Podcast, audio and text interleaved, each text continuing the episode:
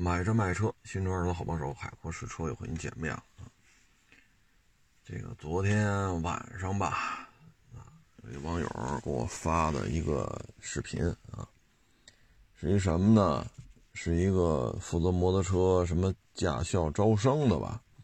说他们那儿一天就过，啊，然后他还卖摩托车，然后人家呢弄完之后，啊，这个就是拿完驾照之后嘛。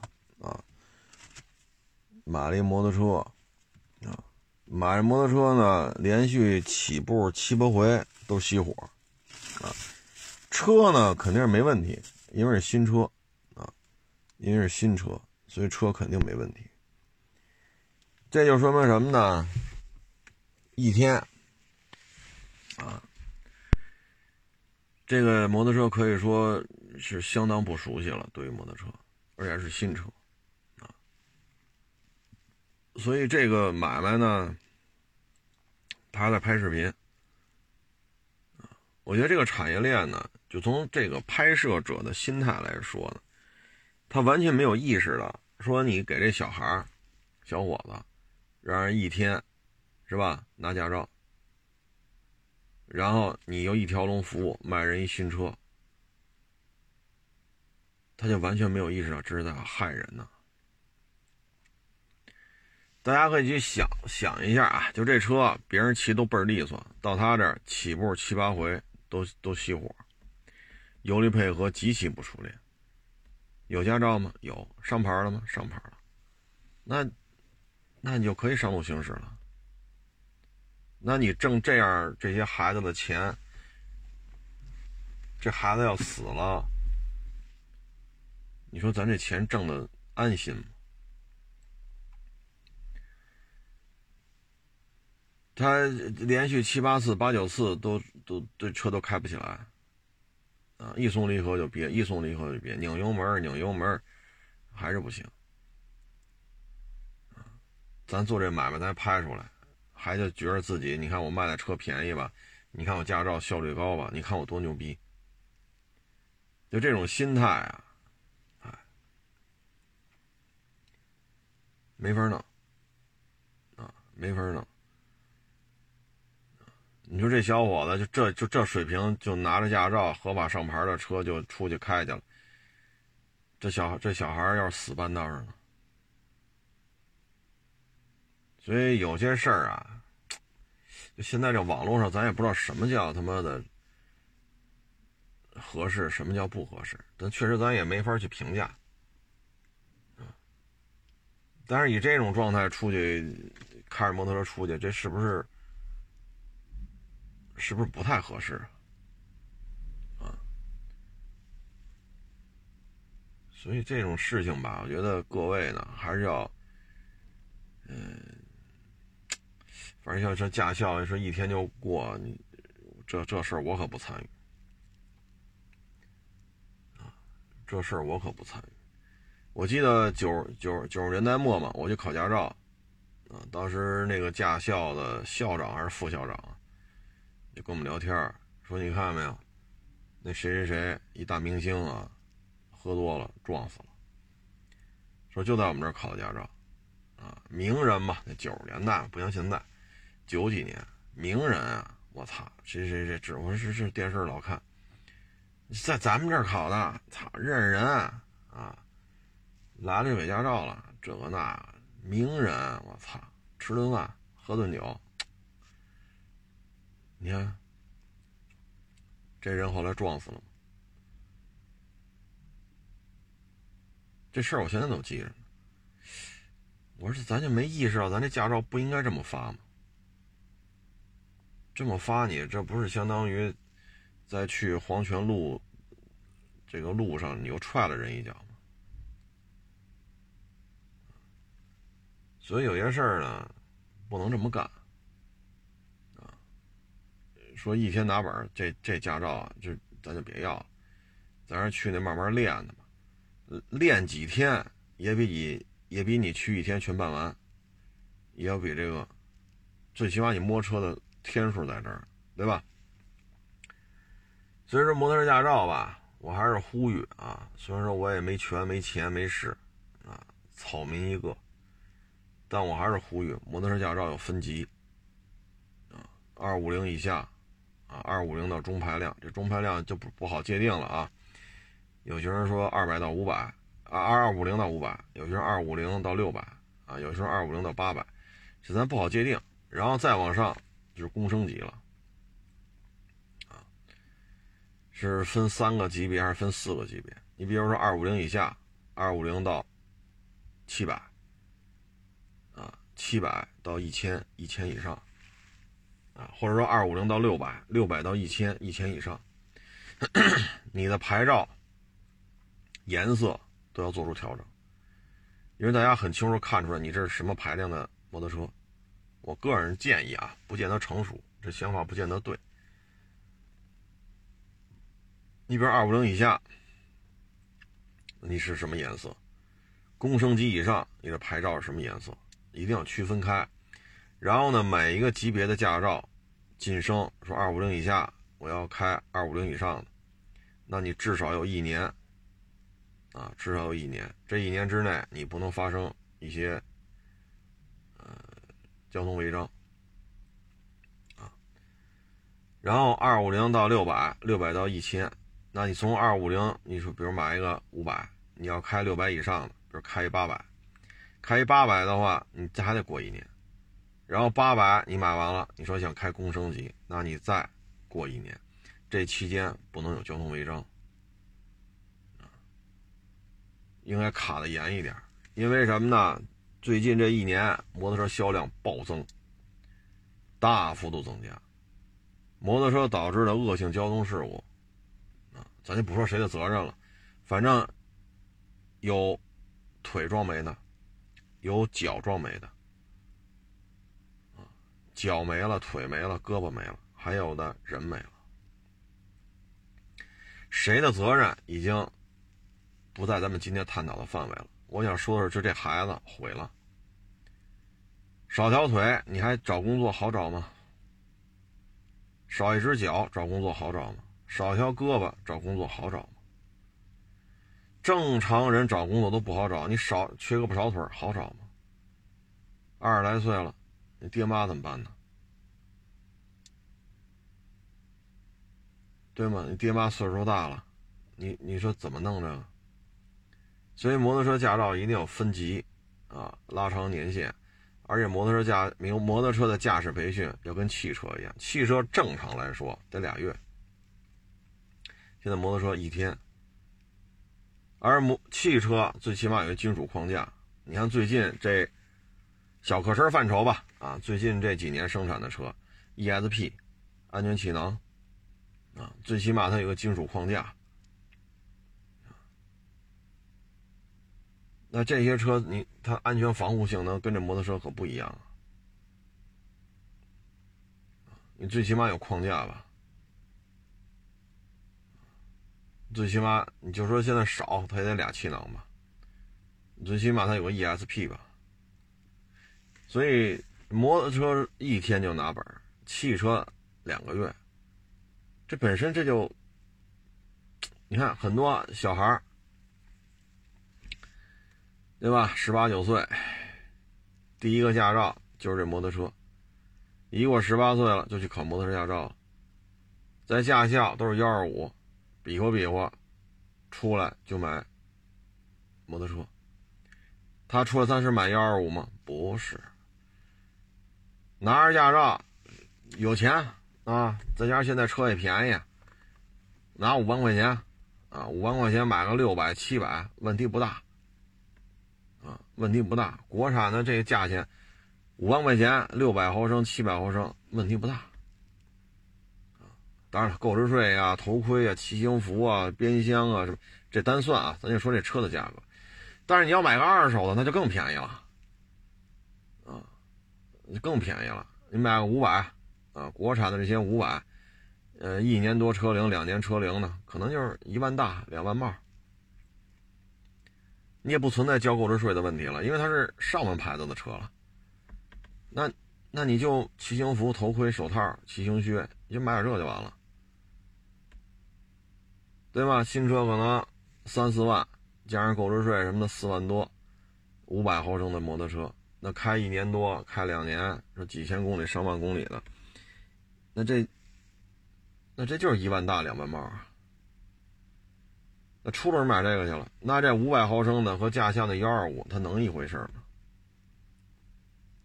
对吗？说有的家里的孩子他还有点是吧？有点家底儿，啪，十万。那十万块钱，那他就不买这国产的五百了，国产的七百了，人新车他也卖不到这价钱，人十万块钱就去买大帽了，或者说这些工升级，啊，开了几年的工升级摩托，那这跟那个驾校的幺二五区别是不是有点大？这孩子这辈子就骑过俩摩托，一个驾校幺二五，一个出门买一工升级，然后。因为出过这种案例吗？说周一驾校交钱去，周三拿拿拿了驾照，周四买摩托，周五骨科医院了。周五就骨科医院了，为什么呀？骨折了，出车祸了。所以驾校这事儿还是应该管控一下。咱就不说这摩托车了，对吧？有些人愿意挣这钱，有些人愿意挣那钱。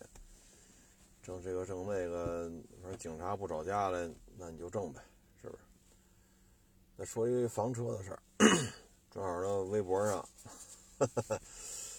哎呀，也看一网友啊，他不是租那房车嘛，好家伙，虽然说有暖气吧，但是他那不是冷吗？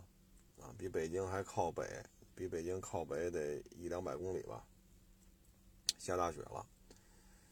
下大雪了呢，租这房车，好家伙！第一呢，有有供暖设施，但是房车这个这个，按说咱要住酒店，说住房子，它是不是牵着一个墙的厚度？但是这个呢，它就是一个车舱、车厢或者车舱舱壁或者车厢箱壁的这么一个厚度。那你现在这事儿吧，它就根儿嘎了，啊。这个车厢的保暖不太合适，再一个呢，风太大，啊，晚上一吹吧，这个房车这个里边这个这动静比较大，啊，你不像住的酒店，钢筋水泥混凝土，啊，外边刮大风，可能你就通过窗户能听见外边呜呜有风声，但是房车不是，这车吹的都晃的。那你这车的左右来回晃，你躺在里边怎么睡觉啊？再一个了，你说你出不出这屋？你不像你住酒店，你酒店门口最起码有个走廊啊，有个大堂啊，对吧？好一点的酒店还有健身房啊，啊，有个游泳池啊，最起码你可以，比如说餐厅吃个饭聊会儿天啊，然后大堂里坐一坐。啊健身房里动一动，的酒店呢说外边风大，人里边内部人有一些小商小小商店、小超市，是吧？你看在酒楼，在那酒店里边溜达溜达。但是你房车怎么解决啊？你不能说这一家子四五口子就在这么大一个几平米的，就在里边待着。说待一会儿行，你几天几天这么待着，他也受不了啊。但是这时候你要说咱们把这个门打开，他出去溜达去。现在外边的气温，它已经下大雪了呀，你怎么溜达去？很冷啊！你在车里边待着吧，你说你想看电视啊，你得有信号啊；你想上网，你也得有信号啊。所以房车呢，看上去很美。啊，一说就是风景在哪里，我就在哪里，或者说我要去哪里，哪里就有风景，这话说的都没毛病。但是你得考虑这里个现实的情况啊。你说这个去北边了，北风呼呼的吹，五六级、六七级，除了吹这个，咱这个座舱里的这种震动、噪音、保暖，包括你怎么做饭。啊，你这么冷的天儿，说我这有煤气罐，你能，你这一个煤气罐能扛几天？好，说你煤气罐可大了啊，行，那你得有有菜有饭吧？你带了多少米，带了多少菜，尤其是新鲜的蔬菜，你能放几天呀？对吧？你一家子五六口，您这冰箱里得装多少食材？您得装多少？所以这些都是问题啊！房车看上去很美，用起来可不是那么回事儿。哪儿那么好？说您一出去是吧？风和日丽的，白天也不热，啊，最热是二十七八度，晚上也不冷，十七八度。哪儿这么好就这样啊？哪儿那么好就这样？所以你这里边就牵扯很多比较，但是你买了，你说你再卖。房车这玩意儿特别不保值，啊，你买了再卖，你就会赔很多钱，啊，而且咱就不说这些了啊，就说你开起来又怎样呢？这车重心这么高，啊，车身又是后坐上去的，你的车身强度还达得到一个正常的标准吗？您这车开起来这重心，包括您开起来这个操控的感觉，你是不是老是那个马路上跑的最慢的呀？有时候你车里边锅碗瓢盆是吧，洗洗涮涮，啊，您这车一开起来叮叮当当，这得多大动静？所以我就奉劝各位一句啊，你要是说真想出去走一走、看一看，您有钱有闲。我建议结合自己的财力买个 SUV，当然了，说您这资金充沛，你买个陆巡五七那更好啊。说咱就是买个 SUV，离地间隙高一点，带个四驱，内部空间呢，就看咱财力是吧？你这个呃，看咱这个座舱空间、品牌、动力啊，然后看咱这财力是多少，你开着它出去。说真是困了，在车里躺会儿。那你第二排或者说有第三排的啊，它能放平，你铺个垫子，你在车里面也能睡一会儿。说带个睡袋是吧？这都没问题。然后呢，咱正经八百说要住，那还是去酒店住去。啊，这房车呀，我始终觉得，你要真是花个几十万买个房车，你不如花几十万买一个 SUV。啊，或者说带大梁的越野车，其实现在你说去西藏啊，青藏线、川藏线，这基本上是个车就能开过去，啊，它路没有那么难走了，不见得说的带低四、带什么底升，啊，什么得得几百匹马力，这这这现在的基础建设已经很好了。所以千万别花钱买一房车，啊！你看那些博主天天说的可好了，啊，说的可好了，但是实际上你得，我建议啊，不行您租一辆，咱租啊，比如说五天、七天，您体验一下，您带着老婆孩子是吧？您租一个，您出去跑几天。啊体验一下，然后再说买不买啊？尤其是十一大假是吧？这时间也够啊，你体验体验。这个千万别看那些呀，风景在哪里我就在哪里，我在哪里风景在哪里。话说的没毛病，实际操作不见得是这么回事儿所以这些博主拍的东西呢，是博主拍的，你自己体验呢，是自己体验的。这是一个朝阳产业，但是是一个夕阳经济。我原来说过这个房车，朝阳产业它是有发展的，有发展空间，但它是一个夕阳经济啊，所以您这个您得琢磨琢磨啊。说完这个朝阳产业、夕阳经济啊，再说一个高考的事儿。原来就说过啊，今天我看又有网友说这事儿啊，什么北京孩子什么四百分上清华。啊，然后说西北地区，呃，某某地的学生二百分上清华，我这不纯属扯淡吗？北京孩子怎么就四百分上清华了？那西北某某地区就二百分，这纯属扯淡，传这个有什么意思啊？对吧？原来，你像我这儿也有网友跟我这儿买车卖车也聊，啊，人家六百九十多才考上，那是北京孩子，爹妈也是这儿的，爷爷奶奶也是这儿的，姥姥姥爷也是这儿的，几辈儿都是北京的。你能往前倒一百年，他们家都是北京的，人考六百九十多才考上，哪儿他妈弄四百分上上上上清华的？你不能说因为他自己家孩子考不上。自己家孩子考这个没有把握，所以你就说他妈的，别人上清华都是有猫腻、低分走后门这心态可要不得啊！这心态可要不得。这么这么聊天可可不太合适啊。然后呢，就是怎么说呢？嗯，你看我也跟他聊，我说您怎么考上清华的呀？他说小学家里就没有电视。不是家里穷，人家里就不买电视，回了家就是做题、做卷子、背书，啊，然后初中恨不得就把高中三年的课，初中三年连初中带高中六年，在初中三年全学完了，高中恨不得能拿出两年的时间，就是做历年高考的卷子，人家付出了多少，然后呢请家教，对吧？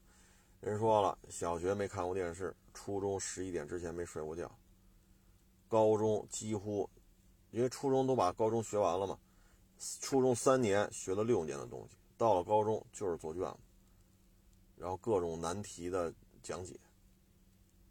人家高中差不多有两年就干这事儿，两年多都干这事儿，付出多少？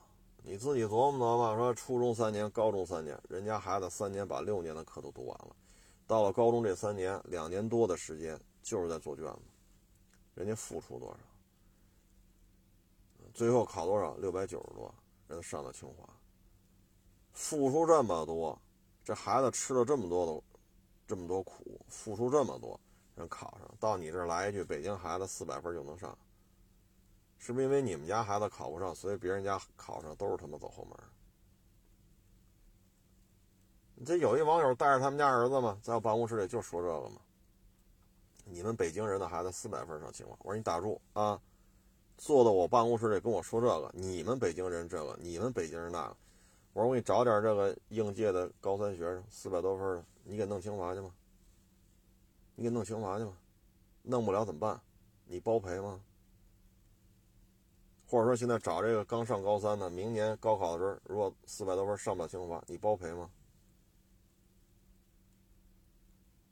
你包不包赔？你说这张嘴就来，啊，你不能说因为自己家孩子可能上不了这个，那北别人家的孩子上就是他妈有猫腻，这心态可不行。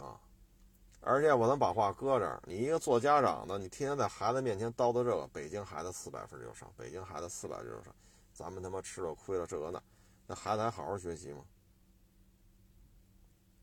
孩子十几岁，对这个事儿他就有一个更加偏激的一个认知。这说白了就是什么呢？你自己得努力呀，你不能说你不努力你就埋怨别人，地域歧视。就跟那孩子弹钢琴十级似的，他人家买了好钢琴了，人家花了大价钱请了这个钢琴老师了，对吧？人进行大量的训练，最后人家孩子十几岁，钢琴十级。啊，您这个买一破钢琴是吧？自己买个乐谱比划比划，行了，这这请家教太贵，行了，这这自己家练弹吧弹吧完了。然后你们家孩子弹不了钢琴十级，人家弹了就是人家花钱买的，走后门了，送礼了，拉关系了。你作为家长来讲，你这心态是不是也有问题啊？你给孩子投入了吗？对吧？你说北京孩子四百人上，这网友就是北京的，往前倒一百年，他们家都是北京的，小学没有电视，你做到了吗？你们家孩子做到了吗？初中十一点之前没睡过觉，你们家孩子做到了吗？初中三年把高中三年都学完了，三年学了六年的东西，然后上了高中这三年两年多就在做卷子，你吃这份苦了吗？所以这张嘴就来，张嘴就来。而且我还明告诉你，六百九十多考上了吧？这分一进，觉得自己挺牛的了。班里的学霸、年级学霸、学校的学霸，等到了清华一看，好家伙，自己的分还垫底儿。因为什么呢？七百零几的，七百一十多的，七百二十多的，七百三十多的，我勒个去！什么叫学霸？到了那儿，自己自己的成绩在班里都垫底儿。那还有更聪明的孩子。那我想问问你了，七百多分能上？六百九十多能上，四百分在哪儿呢？自己不去给自己孩子下功夫，自己不去努力，别人就，别人考上了，别人都是走后门。你这么聊天，你说有意思吗？就是你的孩子要天天这当爹的天天这么聊，这孩子会刻苦去读书吗？你潜移默化告诉他，考清华就是他妈凭户口，考清华就四百分就上。啊，今儿这今儿又传出造谣的了，又说二百分就上。那这孩子还上学吗？还努力吗？还刻苦吗？你作为一个当家长的，你在孩子面前说这些，还跑我办公室里边说了，你们北京人怎么着？你们怎么着？我说我怎么了？我们六百九十多考上了，当然不是我，是这网友。人家付出这么多，怎么了？你们家孩子要付出成这样，你们家孩子高考成绩也不会差。你没付出到这份上，你就骂人家，北京孩子怎么着？北京人怎么？北京人怎么了？那六百九十多分那是吹的。你们家孩子能考六百九十多，那大学也随便挑。你没努力到这个份上，对吗？所以。作为家长，万万不能有这种想法啊！那前两天来我这儿卖车、买车的，人家网友，人家就是干这个钢琴培训的，啊，人着急把这车开走，这有事儿。我说行行行，然后人来一句：“你知道什么事儿吗？”不知道啊，因为我又把一个孩子教一对一辅导，把这孩子教，然后呢十级钢琴过了，人家长说了，必须请你吃饭。因为我们家孩子钢琴十级，必须请你吃饭，你不来都不行。人家长很感动啊，我们家孩子钢琴十级啊，十几岁小孩那人家付出了呀。你我跟他一聊，好，一个礼拜上几节课，每次弹多少琴，然后下了课之后给他多少曲子，回家得练多少遍，每个曲子练多少，每个曲子练多少遍，好家伙，不枯燥吗？人家孩子吃苦了呀。所以人家十几岁，考一十级，啊，我也听那网友聊，我说那行，您这好事儿啊，啊，您这这得吃去，人家长不干了，必须来，得吃顿饭。好家伙，我们家孩子十级，啊，我说我还就听说过英语有四六级，这钢琴也分级他说对，钢琴也分。然后他说那个下礼拜谁谁谁请我，他那我教的那个学那那个。那孩子也是十级，也过了，啊，那还有什么九级的，好像是什么年轻年轻几岁说九级，那孩子家长也要请我吃饭，都付出了，没有不劳而获的，啊，没有不劳而获的。北京呢，还有一个现象，就是能留在这儿，在这么高的生活成本当中，能留在这儿的，都是。很聪明的，啊，或者说大部分都是很聪明的。北京呢，也是一个非常 open 的城市，来自于五湖四海。你想，你能考到清华，考到北大，您这成绩可差不了，啊。当然了，某些人心目中认为二百分就能上，四百分就能上，那您就继续坚持您的理念啊。然后呢，这都是聪明人，他们考到这儿之后。他们拿北京户口是有一些机遇的，不见得都能拿，但有些是能拿到的。拿到之后，你想想，他们找，对吧？你说小小子找小姑娘，小姑娘找小小子，这些如此聪明的人，他们找对象也不会太笨啊。所以这样的人，人家生出来下一代智商也很高。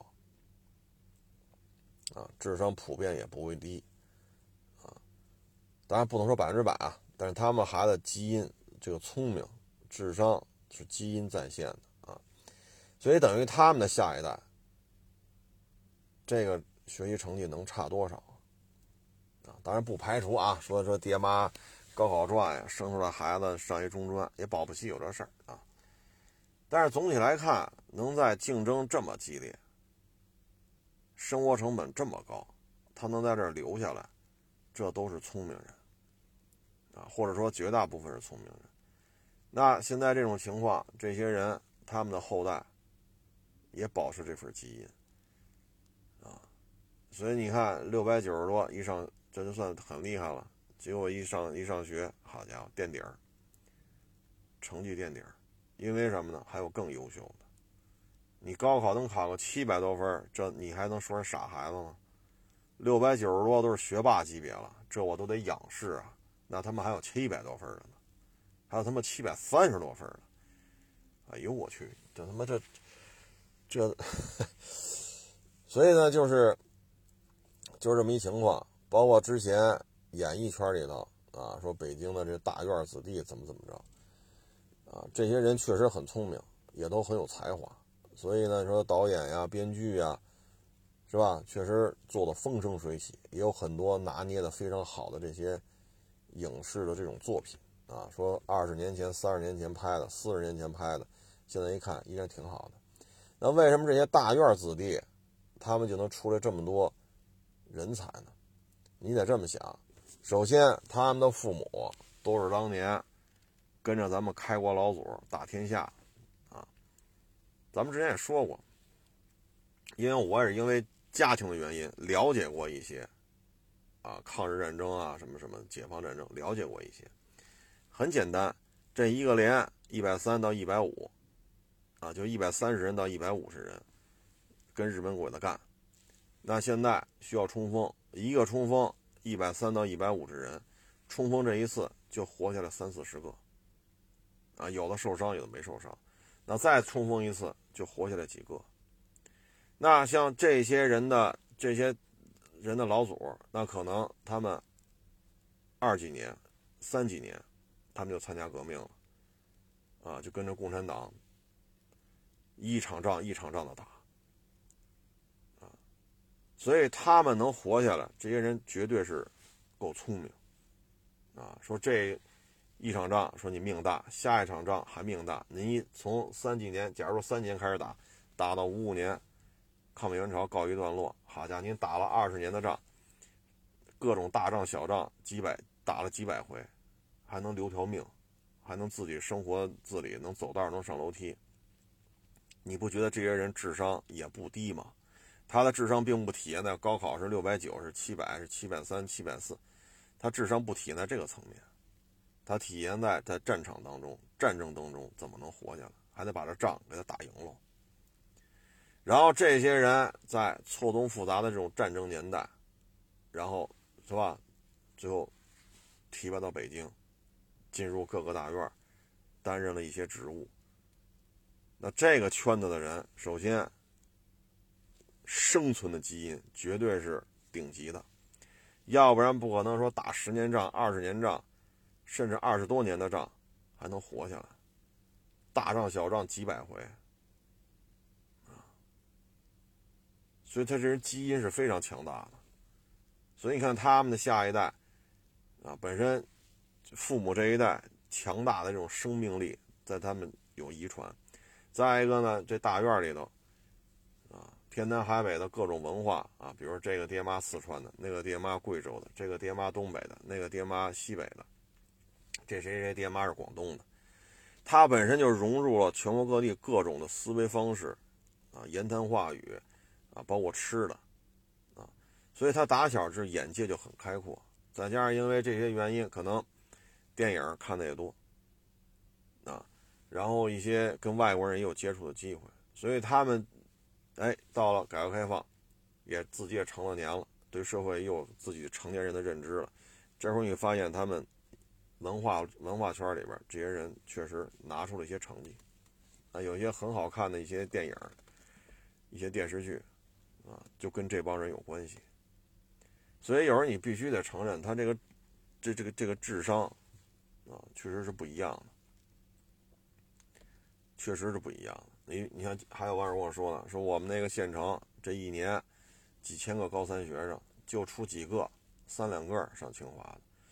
你再往下看，这孩子考到北京来了，上清华了，就仨或者就俩啊。说三千高高高三学生，这三两个在北京留在北京，或者留在上海啊，留在深圳啊，留在这种一线城市概率非常高。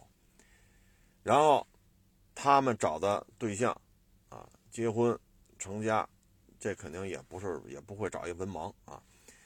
这两口子的平均的智商都不会低。那他们的下一代，他从你这县城考出来了，在北京生活成本这么高，竞争这么激烈，所以呢，有些时候，现在有些高考实际上是高考二代。咱们原来说了，体制二代、体制三代，那这就属于高考二代。他的爹妈就从这个，比如像网友说的县城是吧？我们就三千多个高三学生。就考出俩，考出仨来，上清华啊，两两三个。他们的二代，高考二代现在也参加高考。你说这成绩，咱不能保证个个都比父母强，但是肯定有强的啊，也有确实不行，上个职高就歇了，确实也有。但是他确实有强的，那就导致这个分就是就拔的这么高啊。所以大城市有人活着累就在这儿。我给大家举个例子，差不多也得十年前，啊，十几年前，当时那单位里边有一个女主持人，啊，长得也好看，身材也好，说学逗唱，唱念做打，样样都可以，张嘴就来，确实是一个做综艺类主持人的一个好苗子。当时呢，我是，当时好像好像他三十吧，好像是。啊这女孩也没有什么坏心眼，人也是比较善良啊。然后呢，她好像我记得好像三十，他就报名参加了某省卫视的一个，就类似于现在叫什么《笑傲江湖》是吧？呃，就是这么一个喜小品啊喜剧的这么一个大赛。当时郭老板还当裁判呢。然后呢，一去我说这应该不会太差吧？这以他就以我对他这个了解，他应该不会太差。结果。说说学逗唱，啊，您这样样都行，啊，唱念做打，啊，琴棋书画，反正拿起来就能比划两样，确实是有两把刷子。但是去了之后发现不对了，有一个比他年轻十岁的，你会的他都会，但是你一问比你小十岁，你说谁有发展空间？再一个了，人家有硬功夫，什么叫硬功夫啊？在舞台上空翻，从这头翻到那头。得，这咱就不会了。练过，噔噔噔噔噔噔，我操，空翻连着翻，从舞台这边翻到舞台那边，这是不是硬功夫？啊，这可不是扒拉个脑袋就能就会练的。噔噔噔噔噔噔噔，翻过去，噔噔噔噔噔，我操，这这他妈就不会了。这这这他妈这难度太大了，这这你一下就发现了，我操，这不行。为什么呢？你再一看。人家里边是戏剧二代，人家里就是演员，啊，所以这些基本功啊，唱念做打、说学逗唱、琴棋书画，然后包括这硬功夫，空翻，噔噔噔噔噔噔噔噔噔噔噔噔，好家伙，翻过去翻回来，这翻一个七八个，再翻回来又七八个，得，这咱没法跟了，咱不会啊，咱不能满地躺着打滚，一边哭一边闹，这。这三五岁孩子这么干行，咱都这岁不能这么干了。这这怎么跟人比去？这就是戏剧二代，戏剧二代。所以有些时候吧，挺残酷的啊。所以我们有时候只能说，咱们作为父母，咱们不能害怕，咱们不能说因为吃苦太累，咱害怕吃苦，咱就吊儿郎当放羊了。然后跟孩子说：“你看他们惨，那帮傻逼，他妈四百分就上清，那帮他妈二百分，咱可不能这样。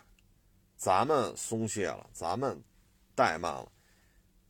生活对于大家都是一样的，啊，咱都是老百姓，咱不是家里有个部长或者家里有个什么中将，咱家里没这关系，或者有个副省长，那是有个什么的，咱家里都是咱都是老百姓。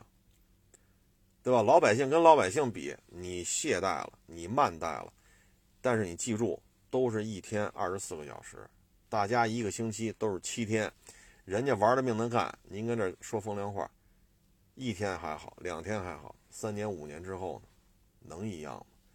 什么样的家长，什么样的孩子，你作为一个家长就这么慢待、懈怠，满嘴阴阳怪气的，你的孩子能好到哪儿去？孩子就是父母的翻版，父母就是一面镜子，或者说孩子是一面镜子，它能反映出你一个家庭的这种思维方式，等等等等，所以咱们很多听众朋友都是有孩子的，都是父母，啊，你要是天天跟家哈，下了班像原来我去年吧，我去小区是收车这干嘛去了，碰见网友，哟，海货车这那聊两句，嚯，满身酒气。三四点钟吧，好像是，我记不清了，反正天没黑呢。三四点钟，天还挺冷的，揣着半瓶二锅头回家了。上午晃荡晃荡，吹牛逼侃大山。中午，滋儿喽一口酒，八字一口菜，喝完了闷闷一觉。三四点钟啊，醒了，下班了，递了半瓶二锅头啊，再买点小菜，回家接着喝去。咱要这德行，这孩子得学成什么样？这孩子高考得考多少分？要摊上这么个爹妈？咱没有说人身攻击的意思，咱们只是说这事儿。